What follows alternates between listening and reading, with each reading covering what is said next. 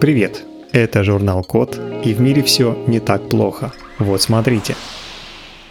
Сделали космический бетон, который в два раза крепче обычного. Для заселения других планет нужно решить много задач. Одна из них – это строительство инфраструктуры в космосе, а это очень сложный и дорогой процесс. Строительные технологии требуют многолетних разработок, много энергии и тяжелое технологическое оборудование. Чтобы упростить внеземное строительство и сделать его дешевле, нужно найти простые способы создавать стройматериалы с использованием местных ресурсов с разных планет. В итоге ученые из Манчестерского университета в США изобрели космический бетон, который можно делать из инопланетного грунта. Для этого марсианскую пыль смешали с картофельным крахмалом и щепоткой соли. В итоге получился материал в два раза прочнее обычного бетона и подходящий для строительства во внеземных условиях. Во время испытаний космический бетон из марсианской пыли показал прочность на сжатие 72 мегапаскаля.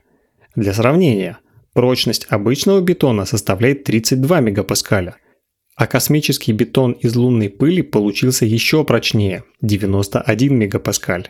Крахмал производят в качестве пищи для космонавтов, так что его присутствие в космосе совсем не новинка. По подсчетам, мешок обезвоженного картофеля, то есть чипсов, весом 25 кг содержит достаточно крахмала для производства почти полутонны космического бетона. Из этого объема можно сделать 213 кирпичей. Для сравнения, на строительство дома с тремя спальнями уходит примерно 7,5 тысяч кирпичей. Ну а обычную соль можно получить с поверхности Марса. Кстати, космический бетон можно будет использовать и на Земле, как более экологичную альтернативу обычному бетону.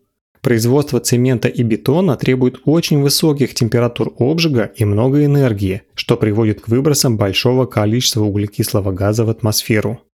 Ну а космический бетон можно приготовить в обычной духовке или даже в микроволновой печи при температуре, достаточной для домашней выпечки.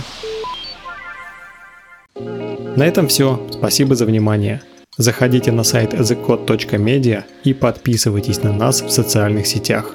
С вами был Михаил Полянин.